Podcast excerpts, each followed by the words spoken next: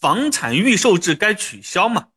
有一些新闻报道啊，房产预售制导致了不能够达到我们当初的预期，甚至出现了一些期房的烂尾，所以怪制度。为什么要有预售制？我们应该把它取消。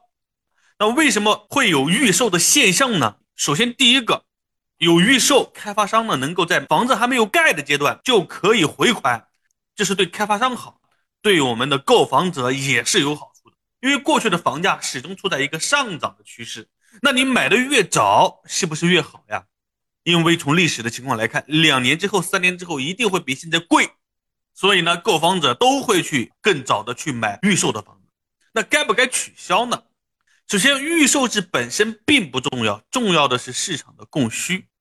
假设我们没有预售制，我们想买的更早，买的更便宜，是不是你也会去买那些没盖好的房子呀？如果当下这种行情，购房者我们都不急着去买建好的房子了，那是不是说取不取消都没有多大的一个影响呀？那如果说房价一直上涨，你取消了预售，是不是还不利于购房者呀？